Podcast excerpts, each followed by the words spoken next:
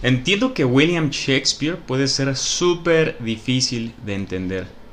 Hola a todos, ¿cómo están? Me da muchísimo gusto saludarles. Bienvenido a este espacio en donde analizaremos ciertos textos, versos, poemas, ideas de personas que dedicaron vidas enteras, calorías, mucho tiempo a analizar y a dar su punto de vista de ciertos temas en esta vida que a nosotros nos competen. ¿Por qué?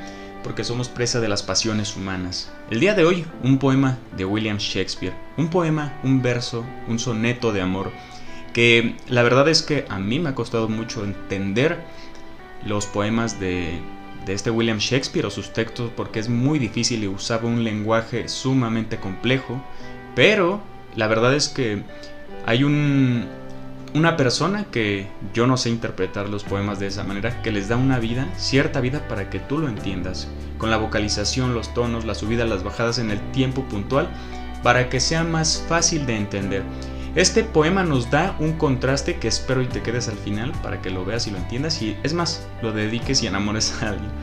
Este tema nos da un contraste de cosas tan bellas en la vida, en el universo, comparados con la persona carne y hueso que a él le gusta, ¿no? O a ella le gusta.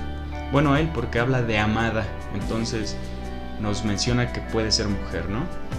Y dice así, los ojos de mi amada no son nada comparados con el sol. El coral es más rojo que el rojo de sus labios. Si la nieve es blanca, sus senos son de un moreno subido si los cabellos son como hilo de hierro, sobre su cabeza son hilos de hierro negro. He visto rosas de damasco blancas y carmesíes, pero no he notado sobre sus mejillas parecidas rosas. Y en algunos perfumes se encuentra más deleite que en el hálito que difunde mi amada. Me cautiva su voz y no obstante, sé bien que en la música tiene acentos más encantadores. Confieso que jamás he visto andar a una diosa. Mi amada, cuando camina, pisa la tierra.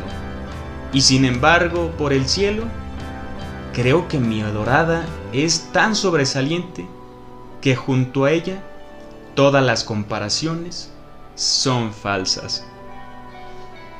¡Wow! ¿Te das cuenta? Puso la vara tan alta, el sol, las flores, el coral, sus cabellos, sus senos. O sea, de cierta manera creo que la profundidad de William Shakespeare a veces llega a ser tan incomprendida porque es su manera de describir, ¿no? Su, subjetividad creo que es equitativa a su manera de... a su lenguaje, a su intelecto.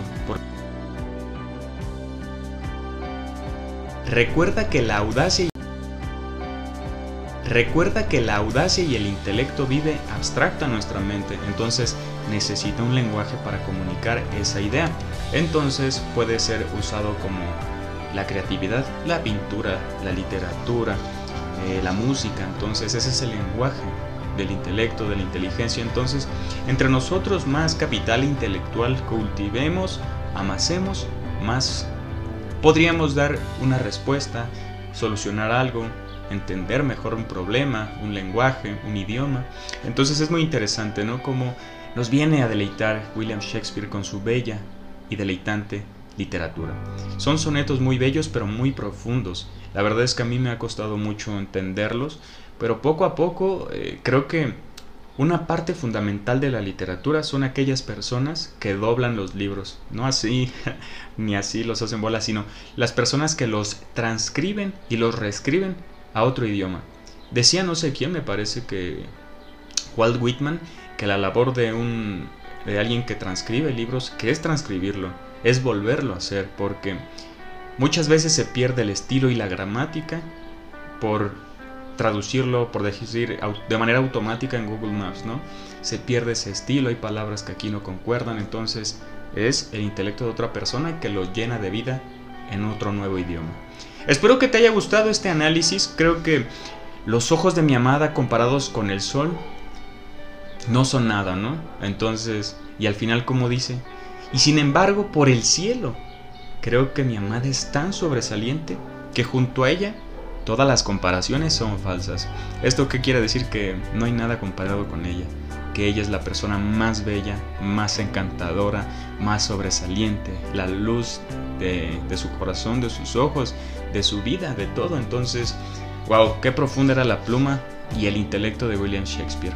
Suscríbete si te gusta este cotorreo, la verdad me gustaría seguir analizando versos, películas, canciones, cosas que nuestro corazón, nuestra vida, nuestra alma, nuestro intelecto, nuestra mente eh, profundizan y les encantan. ¿Por qué? Porque ah, tocan temas sensibles como la pasión humana, entonces el amor, el sufrimiento, la agonía, el sufrimiento, la desesperación, la melancolía, el desamor, el abandono, todas estas cosas aquí, Car.